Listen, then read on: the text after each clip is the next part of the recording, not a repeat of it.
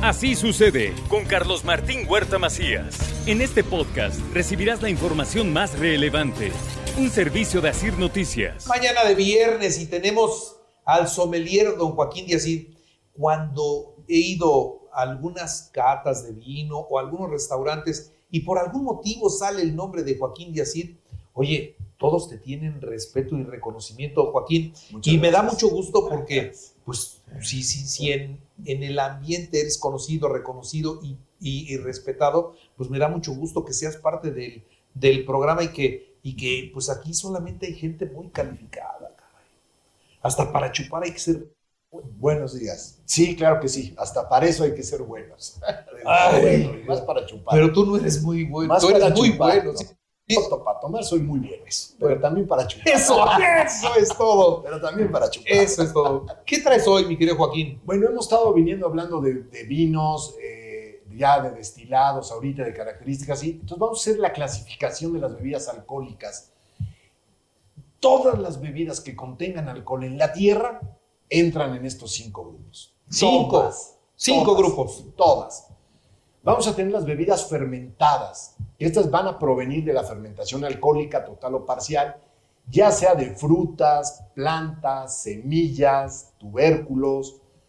Todo lo que contenga azúcar se puede fermentar. Todo. Por ejemplo, un fermentado de, uva pues va a ser un vino. Un fermentado de manzana, una sidra un fermentado de piña, un tepache. Un fermentado de maguey, pues puede ser un tequila, un mezcal, una raicilla. Un fermentado de un pues va a ser un sotol. Un fermentado de semillas, ya sea cebada, trigo, arroz, pues va a ser una cerveza o, en caso del arroz, un saque. De tubérculos como la papa, pues es la base para hacer el vodka. De un camote también, la base para hacer ginebras. Entonces, todo lo que tenga azúcar entra en lo que son bebidas fermentadas. De ahí vamos a saltar a las bebidas destiladas. ¿Qué es un destilado? El destilado se es, la base va a ser un fermentado, el cual yo voy a calentar por medio de un alambique, voy a evaporar estos vapores, esos alcoholes, ¿sí? los voy a condensar y voy a obtener alguna bebida. Si yo lo hago de un fermentado de melaza o de jugo de caña, pues voy a tener un ron. Si lo hago de un fermentado de cebado de trigo o de una cerveza tal cual, pues voy a tener un whisky. Si yo lo hago de un fermentado de uva, o sea, de un vino, pues voy a tener un brandy, un coñac o un armagnac. Si yo tengo un fermentado de granos, pues voy a tener un vodka. Si yo tengo un fermentado de granos o de tubérculos, pues voy a tener un ginebra, al menos que también lo macere, ¿sí? Con enebro y así sucesivamente, ¿no? Entonces, esta es la segunda clasificación de las bebidas alcohólicas. Fermentadas, ya dijimos, y destiladas. De ahí vamos a saltar a los famosos licores.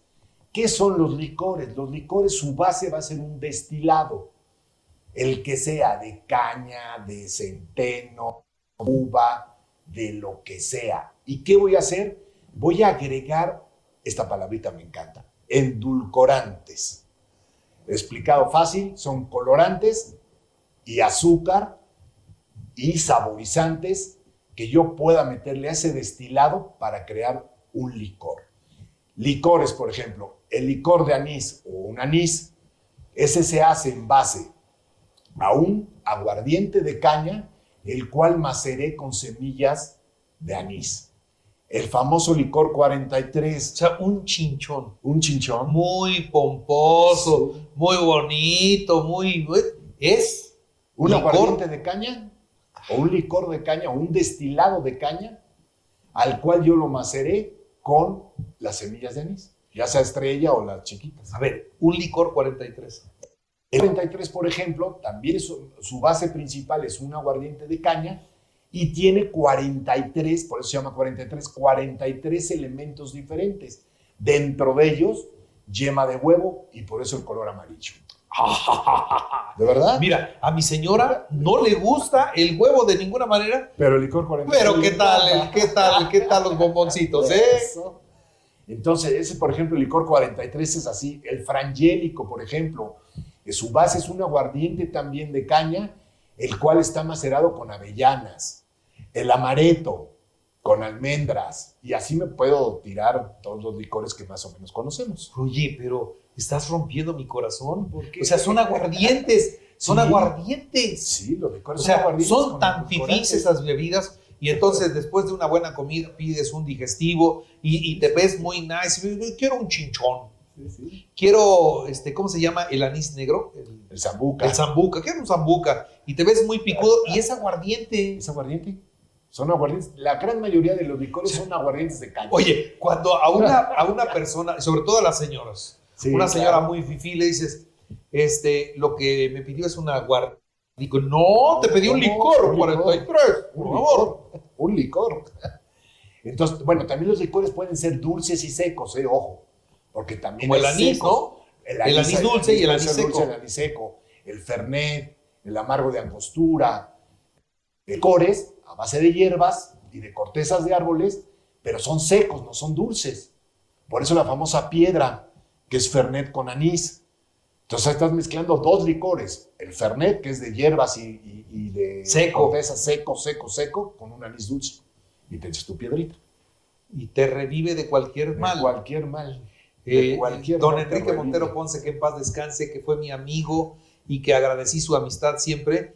Cuando se le pasaban a uno las copetinas, al otro día le decía, don Enrique, me siento muy mal. Una "Tómate piedra". una piedra. Y ya, te tomabas una piedra y curado estás. Adelante, la que sigue, ¿no? Perdón. Y ya la última clasificación vienen siendo los vinos aromatizados. ¿Cuáles son los vinos aromatizados?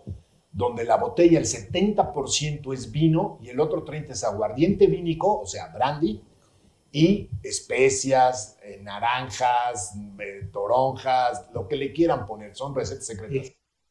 Vermouth, Todos los vermouth son estos, Que un cinzano, que son bien un ricos. martini. Cuando hace calor, te lo, te lo ponen en un vaso corto con mucho Sí, hielo. sí, sí, ¡Oh!